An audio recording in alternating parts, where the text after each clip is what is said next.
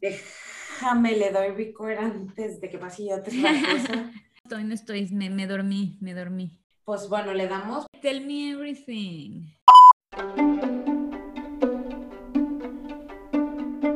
Divagar es hablar o escribir sin concierto ni propósito fijo y determinado. Divagar es separarse del asunto de qué se trata.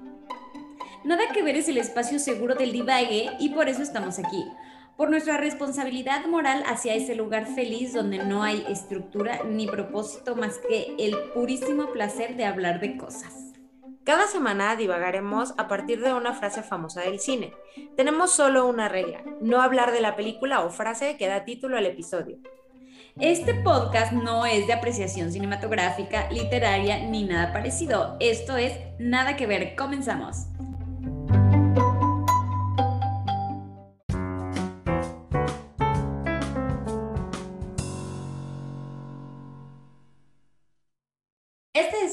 Episodio 21 de la segunda temporada y esta sí la vi yo completa. Mane, creo que, bueno, comentaste. No, has yo me rajé. No, no, no. Mm. Ay, a mí me gusta mucho y no, o sea, no solo vi la película, sino he visto todos los, este, Los hijitos. lo- ajá, los spin-offs, o sea, las precuelas, secuela, también hay una.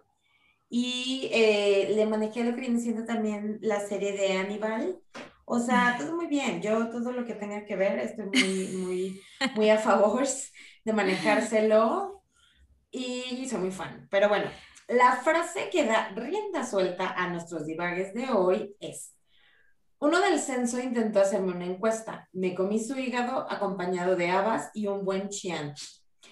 La frase en versión original es, a census taker once tried to test me. I ate his liver with some fava beans and a nice chianti.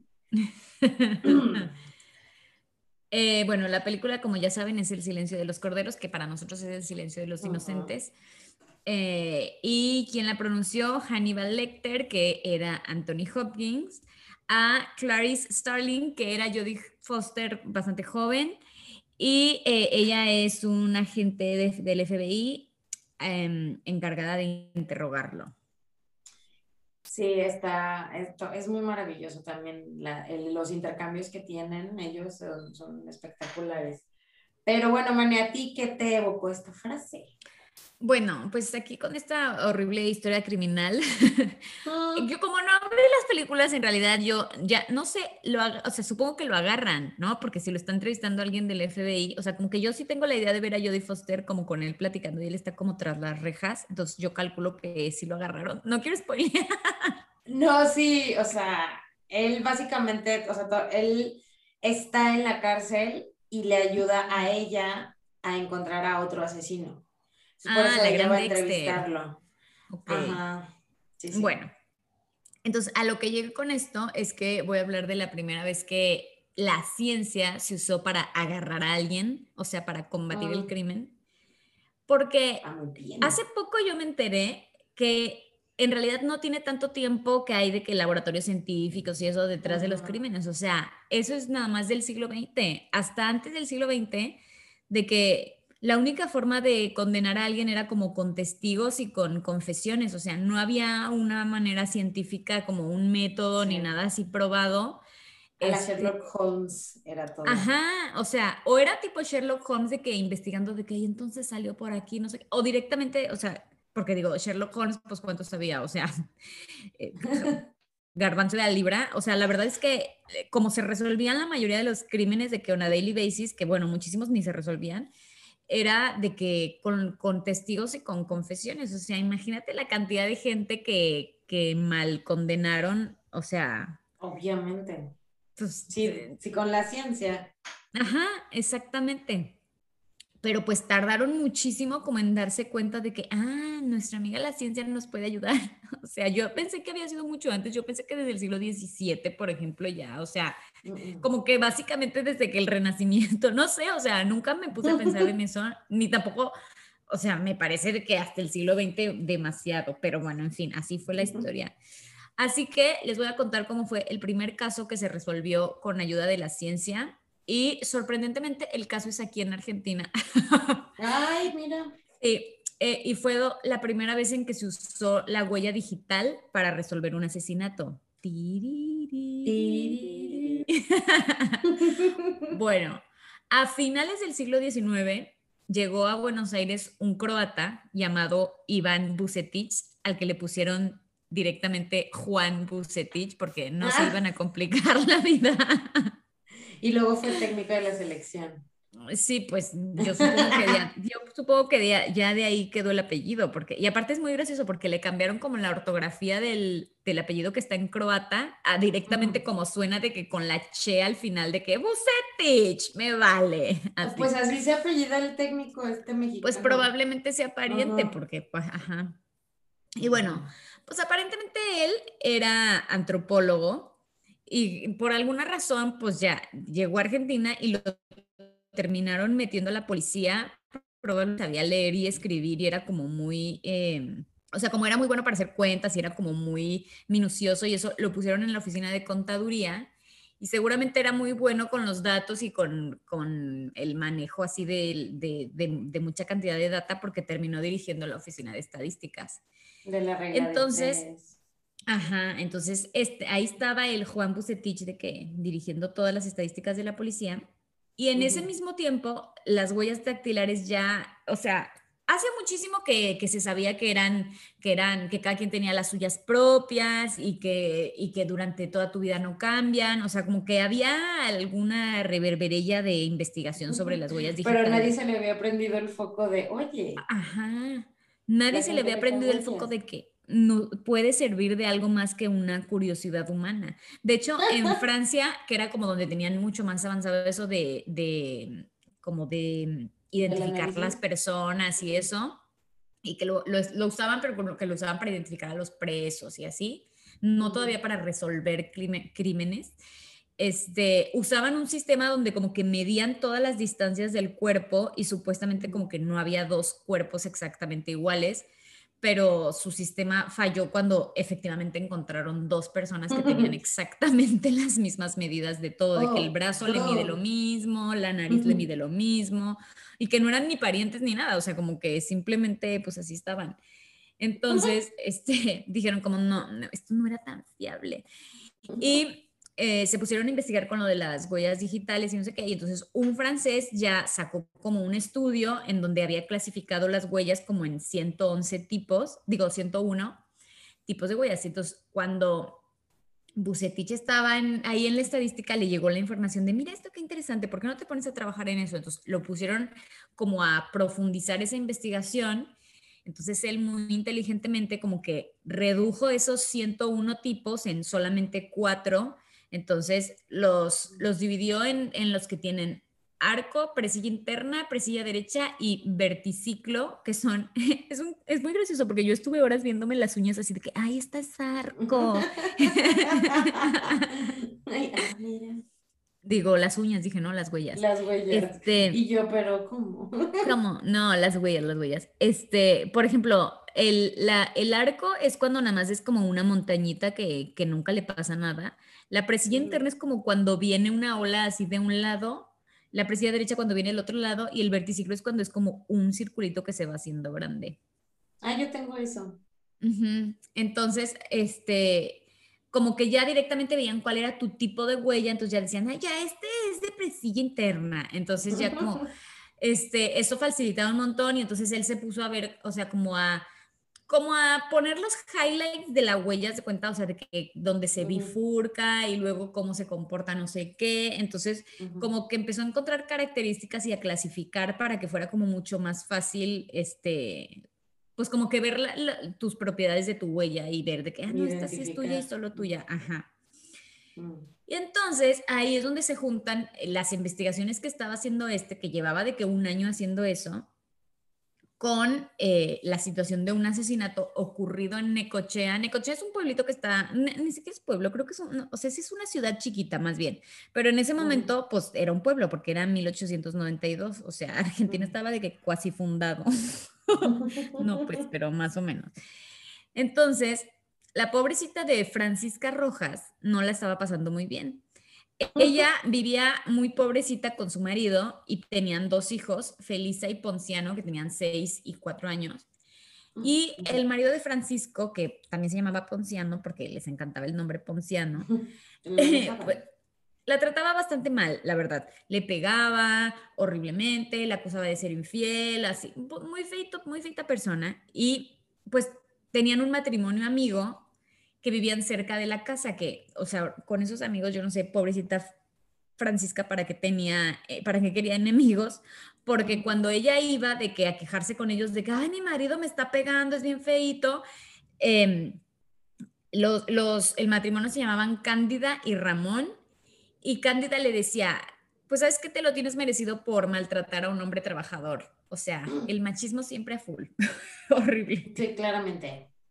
Sí. Y, y, entonces, total que la mañana 29 de junio, Ponciano, el papá, obviamente se despertaron y ya le dio su buena paliza y le dijo que la iba, que iba a correr de la casa porque era infiel y que le iba a quitar a sus hijos. Y se pelearon horrible. Y entonces ella como que pensaba que la que le metía esas ideas a la cabeza y que le andaba chismeando que le era infiel y todo, em, era Cándida. Entonces fue como a confrontarla y le dijo, mira, o sea, mi marido me está pegando porque me dice que es infiel, me va a quitar a, sus, a mis hijos y yo sé que tú eres la que te lo está haciendo. Y ella pensaba que Cándida le quería quitar a los hijos y se los quería quedar ella. No sé por qué pensaba eso. Mm, Entonces, eh, también se, empezó a pelear horrible con Cándida a nivel a golpes y, el, y Ramón, o sea, en vez de separarlas, agarró a Francisca para que, para que Cándida le pegara más tranquilamente. O sea, muy fea la escena. Y entonces ya cuando terminó la situación, Francisca pues obviamente estaba furiosa y, asustada y golpeada y todo muy mal. Y entonces se regresó a su casa, cerró todo por dentro y degolló a sus hijos. O sea, no sé por qué. O sea, como que amiga, tú eras la víctima, ¿por qué hiciste esto ya? Porque no quería quedarse sin ellos, no sé. Sí, o sea, ahí perdió todos los puntos. Pues digo, enloqueció, ¿verdad? y todas las cabras. Claro, pues es que, o sea, hasta leer eso uno está de que pobre Francisca, el patriarcado la tiene muy oprimida y pues digo, o sea, amiga, se fue muy lejos. Y, se nos fue. Este, yo creo que pensó que, que, que se los ibas a, que los ah, que se los iba a quitar el marido y típico de que si no son míos no son de nadie, no sé qué. O sea, no entiendo bien qué le pasó por la cabeza, pero ella también se cortó la garganta, pero poquito. Yo creo que se quería suicidar y no se atrevió. Pero no le ajustó, ajá. Ajá, o sea, como que como que no, no, lo hizo, no lo pudo hacer tan fuerte y entonces solamente se cortó, pero no, no se hizo una herida suficientemente severa, entonces pues ella no se murió, nada más le salió un montón de sangre. Y entonces cuando volvió Ponciano a la casa, o sea, obviamente derribó la puerta porque pues ella la había cerrado por dentro y pues ahí encontró de que la escena horrible en donde estaban los dos niños muertos y la mamá de que desmayada en el ah, piso, eh, pseudo degollada también. Y entonces, pues ya de que qué pasó, no sé qué todo, o sea, el gran escándalo. Y entonces ella, cuando recobró la conciencia porque estaba desmayada, empezó a decir que Ramón el vecino eh, había sido el que los mató y empezó a decir, él los mató, no sé qué. Y y, había, y dijo que la había querido matar a ella y que la había golpeado muchísimo con una pala, que estaba ahí la pala al lado. Me dio mucha risa que la había golpeado muchísimo con una pala varias veces. Sí, entonces obviamente los policías lo primero que hicieron fue agarrar a Ramón y de que ponerle una golpiza de horrible, porque de que es Ramón, maldito. O sea, como que ni checaron nada. Con, con palas. Claro. Sí, sí, sí, obvio. Y entonces, este, eh, él, obviamente decía como que no, que él no había ni ido a la casa, que qué pasaba, no sé qué, y bueno, se lo llevaron a la comisaría, lo volvieron a golpear y el pobre lo hicieron pasar la noche con los cadáveres también que manchados, o sea, ¿para qué hacen eso? No sé. Ya, Había muy poco ¿qué necesidad. sí, o sea, si, algo podemos aprender es que no, nadie sabía cómo parar o cuándo. O sea, ¿y a quién se le ocurrió? Oye, y también que pase la noche con los cadáveres, para que le den A que se le quite, Pero bueno, la verdad es que al inspector se le hacía todo muy raro. O sea, primero que la verdad es que las declaraciones de Francisca eran muy inconsistentes. O sea, como que primero dio una versión de los hechos cuando estaba según ella medio desmayada. Pero después como que se empezó a enojar muchísimo y empezó como cada vez a insultar más a Ramón y empezó a decir cosas que no había dicho antes y, o sea, empezó a cambiar la versión un montón de veces, como que no había pensado bien las cosas, entonces... como este, Sí, literal, o sea, como que eh, de repente decía una cosa y luego estaba muy enojada y como que se dejaba llevar por el enojo y decía otra, entonces como que, y además ya cuando se empezó a enojar así muchísimo, se le olvidó que supuestamente ella estaba toda golpeada. Entonces era como, amiga, o sea, hace media hora estabas desmayada, ahorita casi que como estás así. Y entonces, obviamente se dieron cuenta que pues no tenía realmente tantos golpes, o sea, era como, pues sí tenía la herida del cuello, pero era superficial, o sea, en, cuanto se la controlaron y eso, y era como, pues esta herida ni está tan grave. Y este, y, y en la espalda al final no tenía golpes, o sea, no tenía nada. Entonces dijeron, pero ¿cómo si golpeó con una pala, que encima la pala estaba toda doblada, como, miren cómo quedó la pala? Y de que, pues, ajá, o sea, te hubiera matado con la pala si te hubiera dado así de fuerte como para que la pala esté así de doblada. Entonces el inspector decía como, mm, esto está muy raro. Y... Y aparte también, pues este Ramón, pues no tenía motivo para el crimen, o sea, está bien que no eran los mejores amigos y que la agarró para que su esposa la golpeara, pero de eso a matar a los niños, O sea. Ya era too much, ¿no? Era demasiado odio por una rencilla entre soccer moms. Claro, eh, literal. Entonces, este, pues estaba muy raro y, y además, cuando ya ahí, es, ahí sí el inspector dijo como, esto ya me huele muchísimo a chamusquina, fue cuando encontraron el cuchillo con el que había degollado a los niños escondido ahí en el techo de la casa. Y entonces el inspector dijo, ¿cómo? o sea, un paisano para empezar, que un, o sea, como que un hombre ahí de la, de la localidad y de esos tiempos usar un cuchillo que no era suyo era muy raro, porque como que pues le pues tenían mucha confianza a su propio cuchillo. Porque argentinos y la carne. Ajá, sí, o sea, como que, como que tienen toda una situación con los cuchillos, eso sí está bien raro. O sea, aquí, por ejemplo, esto te lo, te lo cuento de que un buen regalo es llegar con alguien y regalarle de que un cuchillo con su nombre grabado. Y la gente va a los asados con su propio cuchillo con el nombre grabado y lo usan para diferentes cosas, para ayudar con el asado o incluso para comer. Yo de que cómo vienen con el asado, o sea, el asado con un, su propio cuchillo está rarísimo. Y, o sea, eh, es una situación muy rara la que tienen con los cuchillos, pero bueno, este, obviamente desde ahí viene, entonces era como qué raro que el tipo haya usado un cuchillo ajeno y que además lo deje escondido en la casa donde cometió el crimen. O sea, es una estupidez de que por lo menos lo hubiera ido a enterrar o algo. O sea, como que... Y entonces, este, también tendría que haber salido por la ventana y no había rastros de que hubiera salido por la ventana porque pues estaba la puerta cerrada por adentro. y entonces cuando estaba viendo todo eso, lo de la ventana, se dio cuenta de que había una huella eh, como en el borde de la ventana, una huella de sangre. Entonces dijo, ay, pues esta huella seguramente pues es del asesino cuando estaba tratando de salir. Y entonces directamente desarmó la ventana con la huella, le pidió a los, a los, ahí fue donde lo iluminó de que el rayo de que estoy a punto de hacer historia, le pidió el rayo emprendedor científico. Ajá, sí, le pidió a Ramón y a, y a Francisca que, que, pusieran sus huellas, que se las tomaron así con tinta, porque eso sí se hacía, pero era más como, por ejemplo, la gente que no sabía firmar de que ponía la huella, o ah, sea, como, ajá, como que eso sí por ahí. O sea, sí estuvo raro que se tardaran tanto en hacer la conexión, ¿no? Sí, rarísimo, porque sí la usaban, pero pues, no sé, muy raro. Total, que les tomaron la huella así con tinta y entonces... Eh, justamente este Bucetich había sido como mentor de este inspector y entonces le, él sabía como que estaba trabajando con eso, no sé qué, y entonces le mandó eh, las huellas con todo.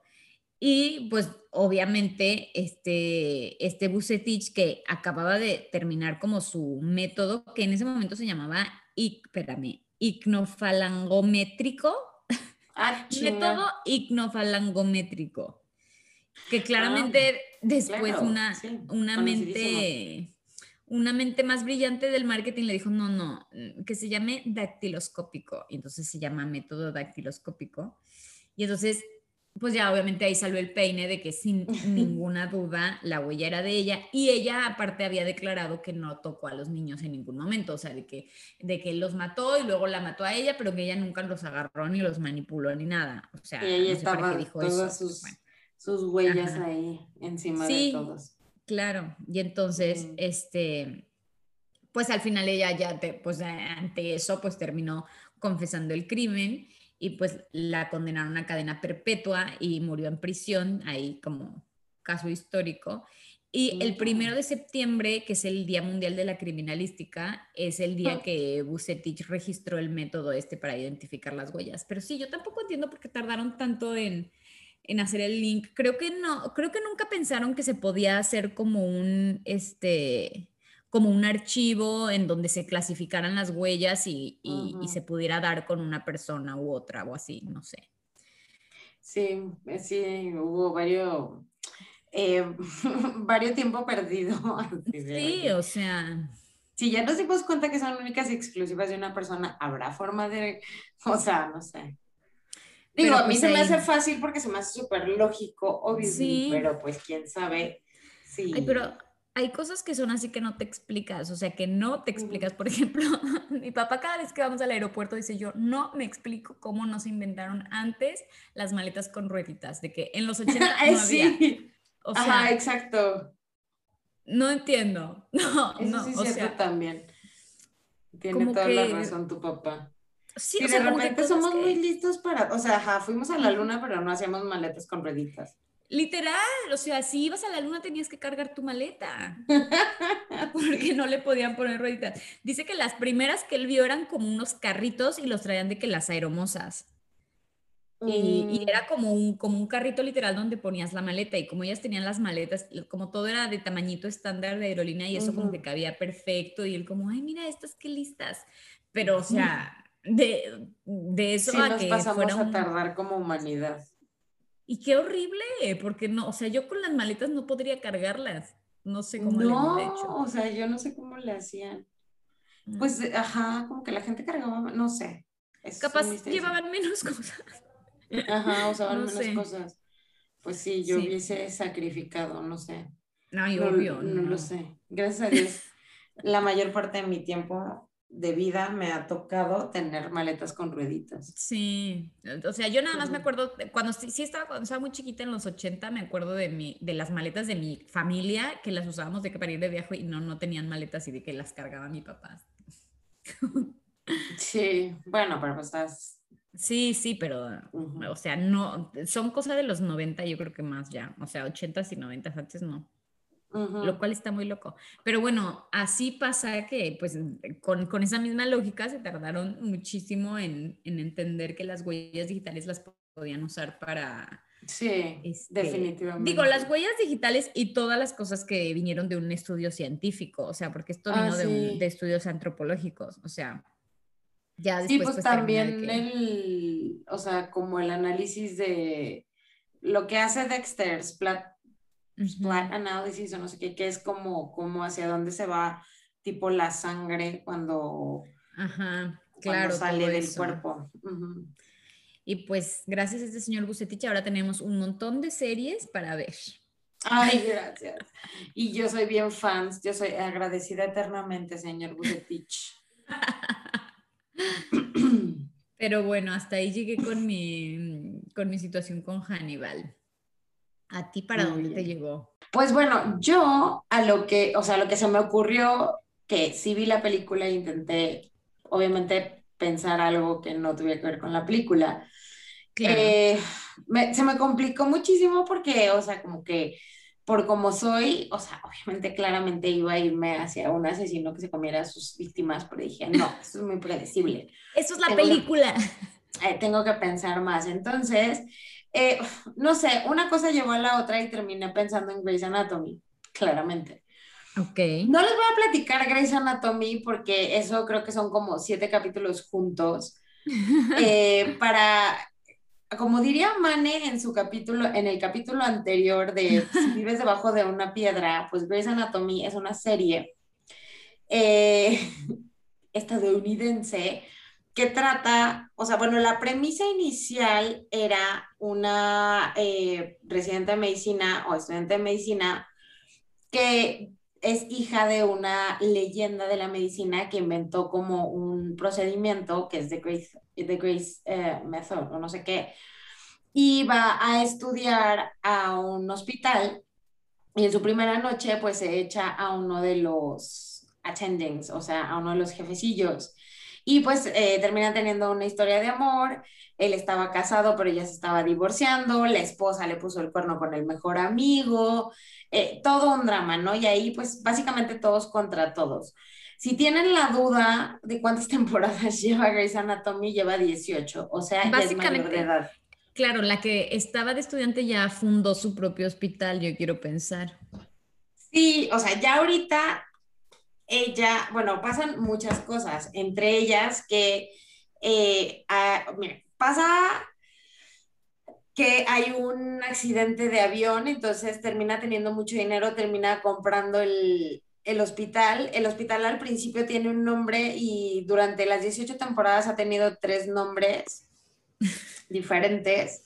Eh, ahorita creo que ya continúa con el Grace Loan que es por, o sea, obviamente no les voy a spoilear, pero bueno.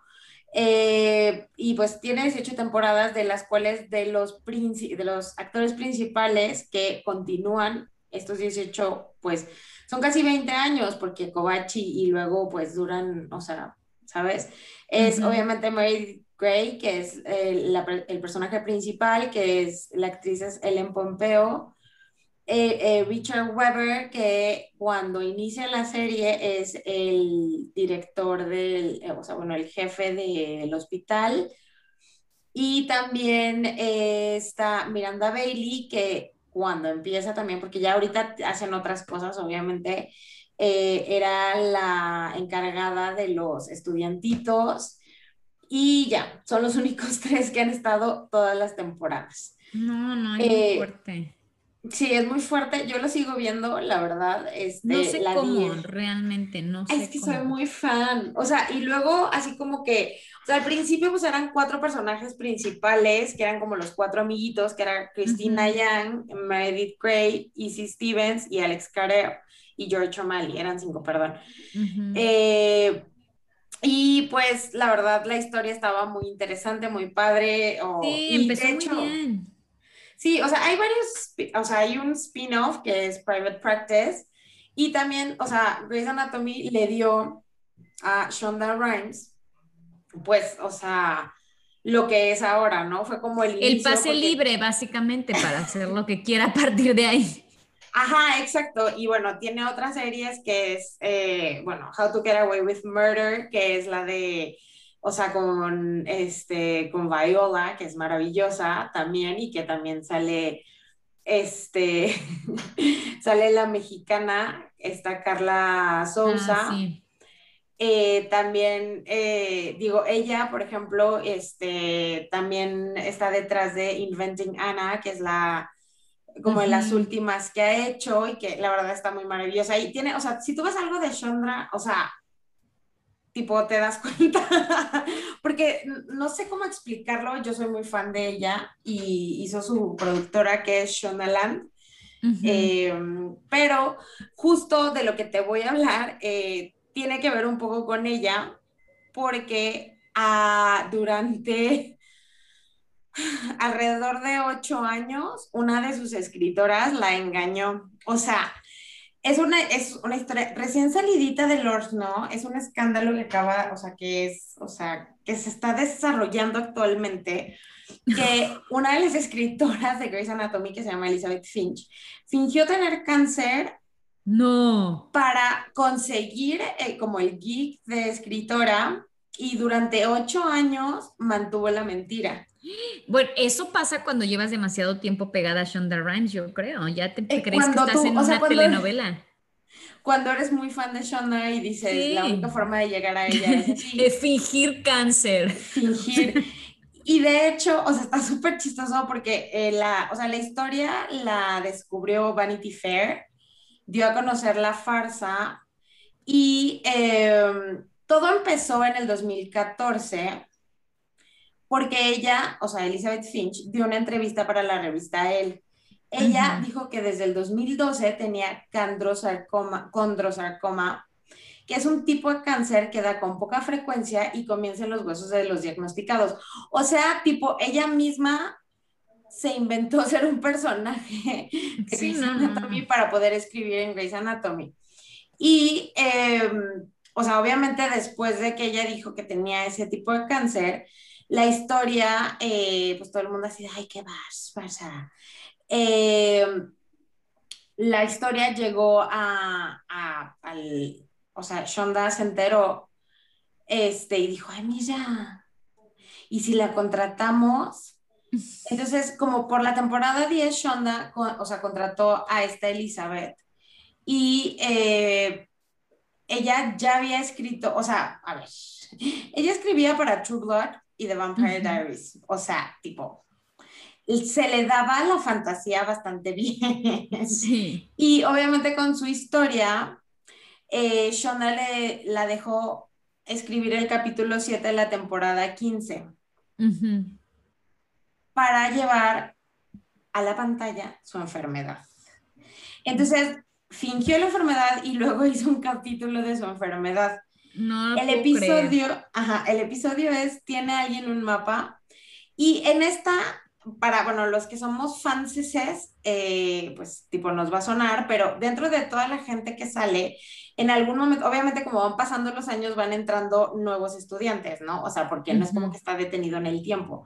Entonces, en una de las olas de, de nuevos ingresos eh, entra un muchachito que se apellida Avery, que se supone que es como una leyenda en la medicina y eh, tiene mucho dinero y terminan como siendo dueños del hospital. Entonces él tiene una mamá, claramente, porque pues, ajá, es una persona. Y la mamá eh, se llama Catherine Avery, que se supone que es una eminencia en neurología y es cirujana. Entonces, en este capítulo Catherine, que es la, eh, la que es la doctora, se le diagnostica con este tipo de cáncer. Ok. Y eh, le extraen unos tumores malignos y eh, pues, o sea, en la historia ella pues continúa su vida, ¿no? O sea, tipo tiene un arco ahí bastante complicado y la recuperación y tal, pero sigue su vida, que se supone que es lo que le había ocurrido a Elizabeth. Y ella, eh, pues, aparte, está bien feo porque ella usaba la, la, historia. De hecho, ella defendió el capítulo diciendo, Catherine andará por el mundo como una persona viviendo con cáncer de la misma forma que yo. Ella seguirá siendo una cirujana, ella seguirá teniendo una familia y amigos y una vida completa. Yo soy igual. Entonces, ella estaba pues tipo... No, no, proyectadísima.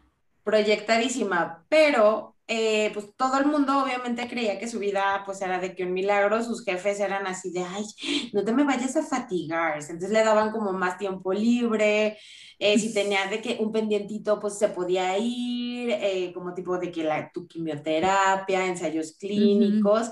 O sea, aparte ella estaba viviendo como una historia de Grey's Anatomy, así de no es que ya estoy en un ensayo clínico, me van a salvar.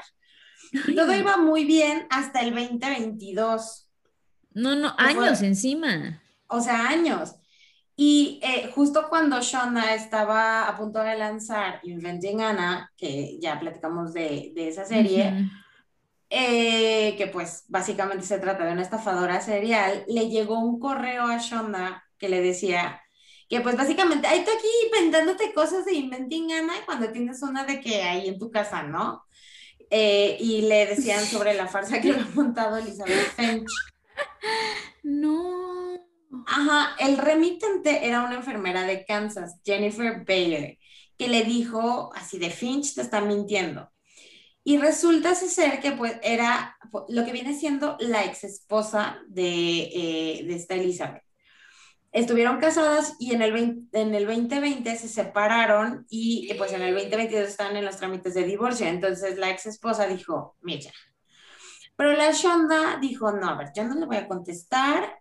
o sea, la ex pues la traicionó. La ex la traicionó, sí. Y Todo está cada vez este más telenovela. Es que es un, es un capítulo de Grey's Anatomy. No, totalmente. yo pensé que la iban a, que la iban a cachar de que por el seguro social o algo así más administrativo. No, no, no. está muy terrible. De que iban a hacer, de que bueno, vamos a hacer un análisis a todos a ver qué tan enfermos están. No. Sí, sí, así de que voy a checar tu, tu historial médico limpio. De que varicela a los ocho, o sea.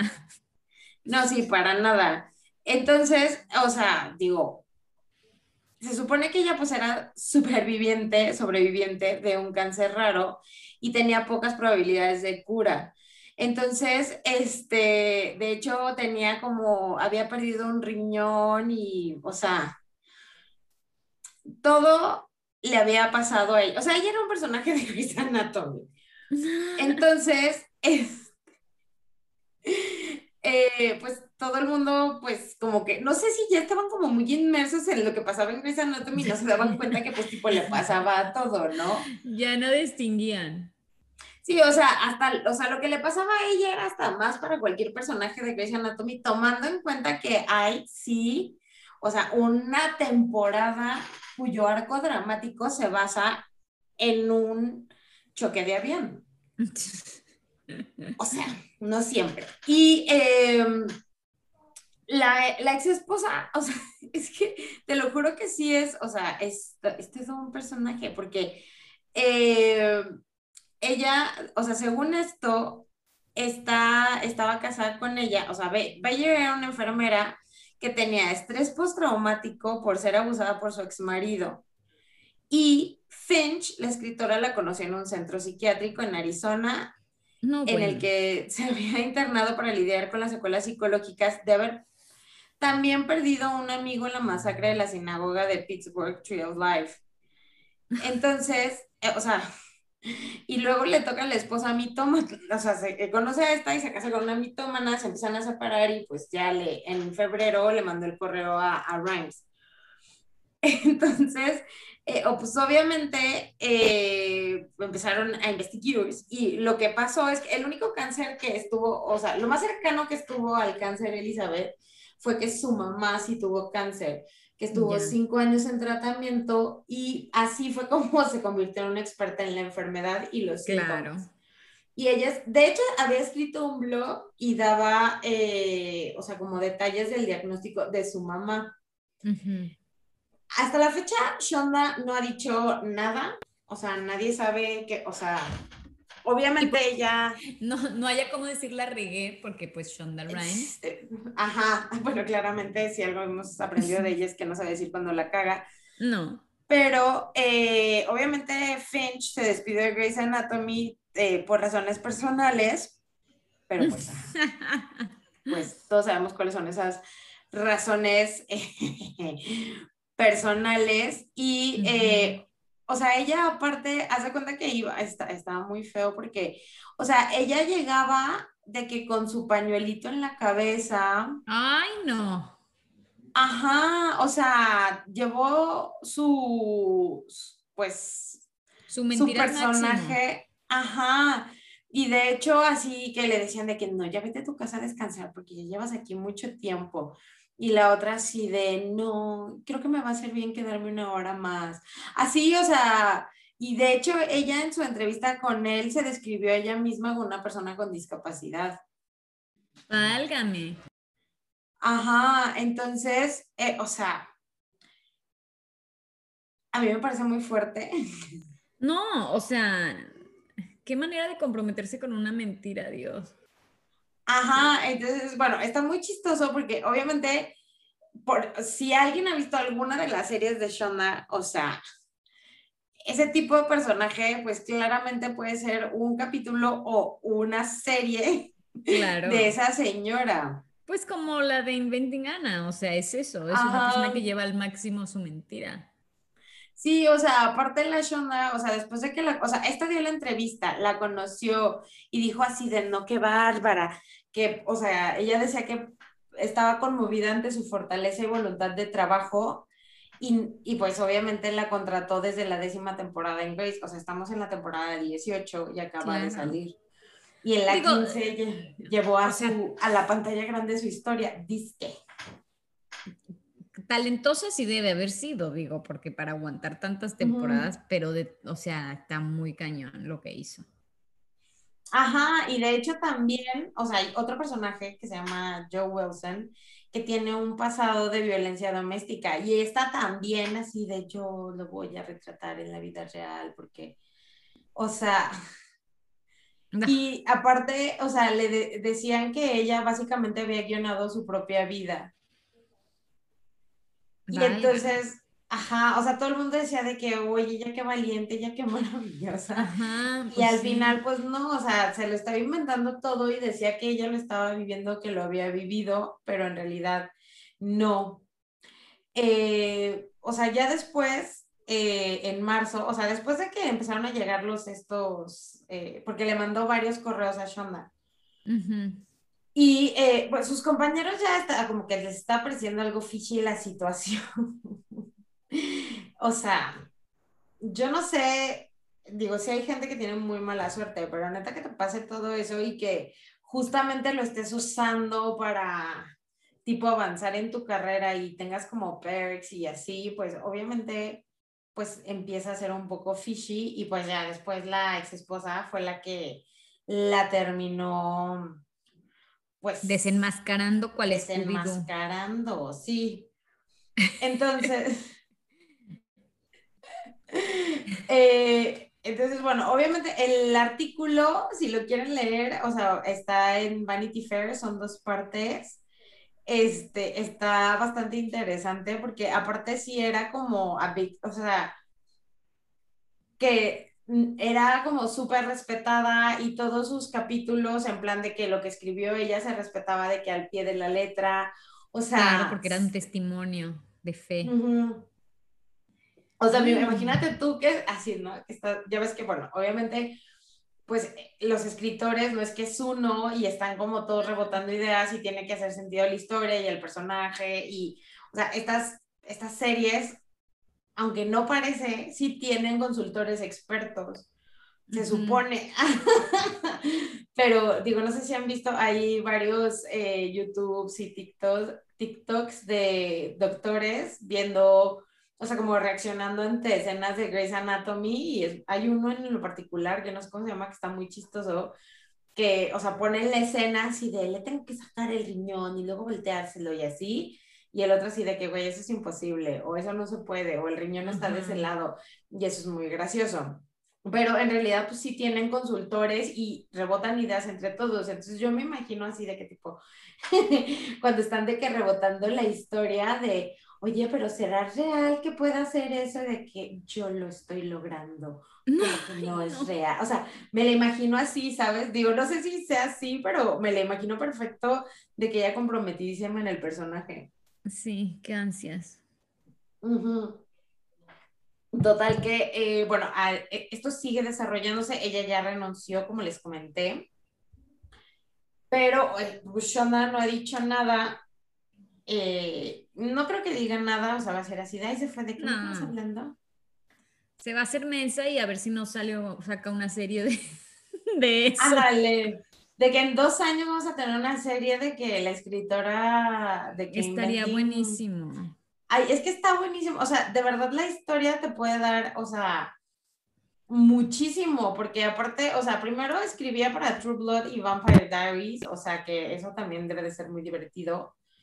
Claro, o sea, como que ella tenía la base para, para querer ser escritora, o sea, no es como que yo ahorita digo, ay, tengo cáncer, le voy a mandar un mensaje a Shonda, o sea, como que ella sí estaba metida en el medio y le buscó la forma.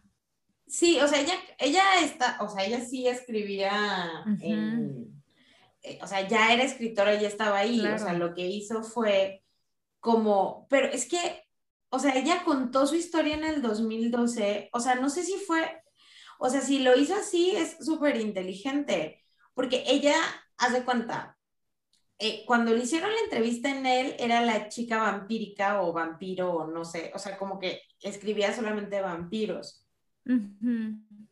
Pero entonces, ella después dijo, o sea, consiguió el gig para, perdón, en el 2014 para Grey's Anatomy diciendo que tenía cáncer. O sea, no sé si tuvo como toda esa visión de decir, voy a hacer mi entrevista en él, voy a decir que tengo cáncer. me voy a juntar con Shonda y luego me voy a volver la guionista que no pueden correr porque tengo cáncer. O sea, sí, sí, o sea, está cañoncísima y demasiado fan de Shonda, si me preguntas a mí como para hacer todo eso. Ay, no sé, está muy raro, pero bueno, me parece que es una buena misión para Shonda ahora hacer una serie de esto. Sí, porque aparte, o sea, obviamente implica muchísima investigación de su parte y, y aparte está súper comprometida con el personaje, o sea, de que con, que con su este, mascada en el cabello y lo, ay, es que ya me agité, o sea, hacía todo y, o sea, los síntomas y todo. Ay, qué locura. Está cañona. Sí, entonces, este, esto sigue desarrollándose. El artículo, de los, bueno, el artículo de dos partes de Vanity Fair está bastante interesante. Y pues si quieren ver Grey's Anatomy, la verdad es que yo les recomiendo ampliamente, porque tampoco pues necesitas mucho proceso mental. Y bueno, o sea, Bridgerton es también de esta señora y también es una maravilla. Sí, sí, sí la vi, sí la vi. todo lo que ha hecho ella se lo ha manejado de principio a fin. O sea, aparte es el rey Midas también en esta, o sea, todo lo que hace, digo, hay unas cosas mejores que otras y, todo se le vende, pero, o sea, como pan caliente. Sí, todo ha tenido muchísimo éxito. O sea, creo que lo que menos éxito tuvo fue Private Practice.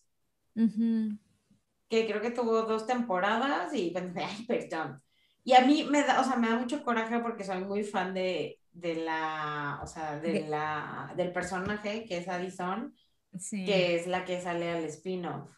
Pero no sé, como que eso, no sé si estaba muy ocupada pues ayudando aquí a esta señora a que se recuperara del cáncer porque, o sea, como que a Private Practice como que no le echaron tanta galleta.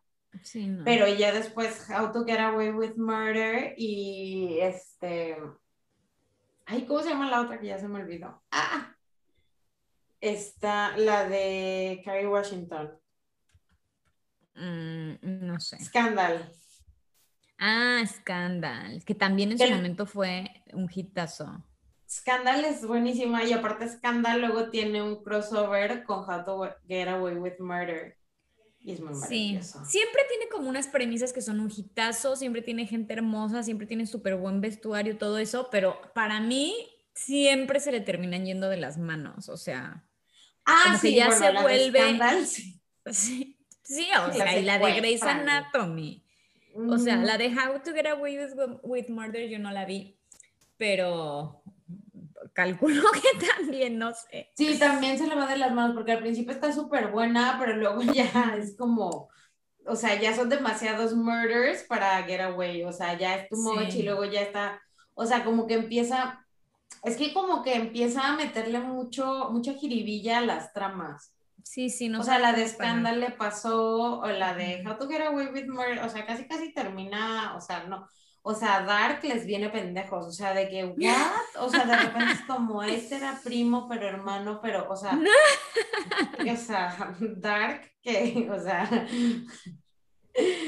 que, o sea, que es hasta de, que la teoría de las cuerdas, o sea, con permiso, con How to Get Away with Murder. Pero son muy maravillosas. Y Scandal también, Bridgerton también. Eh, pues sí, son muy adictivas sí son muy adictivas y la forma en que se cuentan es, es muy entretenida. Y, y, tiene como ese sabor, o sea, como que no es la típica, típica historia. Entonces, y también, o sea, creo que escoge muy bien a los guionistas. bueno, digo, mala no era, eh, mentirosa sí, pero, o sea, como la forma en que, no te voy a decir construyen a los personajes, porque sí, hay algunos que te quedan mucho de ver, son medio este, pues, unidimensionales, pero en general, o sea, como que logra mucho eh, como tenerte ahí, o sea, aunque dices, ay, esto está mamá, pero ahí estás. O sea, ahí estás y de que pues está bien. Así es lo que tiene. sí, te estás diciendo, ya sé la mega mamá, pero ¿qué va a pasar? Tiene más. Entonces, sí, sí es, sí es muy buena y pues le dieron una cucharada de su propio chocolate. Literal. medicina, sí. Pero bueno, eso fue lo que pensé con el hígado, mm, básicamente, porque ella decía que, que había perdido un hígado también, o que estaba a punto de perderlo. Sí. Bueno, pues la próxima película que tenemos es em, la de El Agente 07, 007 contra el Doctor No, que ah. es la del 62. Y la frase, obviamente, ajá, la frase obviamente es Bond, James Bond. Yo no sé si esta es la primera película donde dice la frase o, la donde la dice en una situación más memorable. No sé, pero es Sean Connery el que la dice. Yo no sé cuál es la primera, pero se las debo. Probablemente sea esta. Pero bueno, lo voy a investigar para la próxima. Em, vi que hace poco subieron todas las, bueno, no sé todas, pero muchísimas películas de James Bond a alguna de las plataformas que yo ya no sé cuál es, pero... yo, también, yo la vi en Amazon, ¿no? Al HBO. Ay, me vale. Ay, sí, sí, sí, es horrible. Pero en, en algunas de las plataformas las subieron todas de que de sopetón, porque yo vi un par de películas viejas. Esta no, pero, pero son muy graciosas. Sí, son muy graciosas, véanlas. Ah, pues a ver si un día me pongo a hacer un maratón, porque la verdad, mm, eh, o sea, de James Bond no soy tan fan, entonces he visto, yo creo que... No, ni yo, la verdad, pero, pero pues estaba en una situación en la que, no sé, era eso o algo de aliens y dije, no, bueno, mejor esto. Yo hubiera visto los aliens, pero sí. Eh, pero bueno, por ahora hasta acá llegamos. Esto fue Nada que ver. Muchas gracias por escucharnos. Los queremos. Bye. Bye.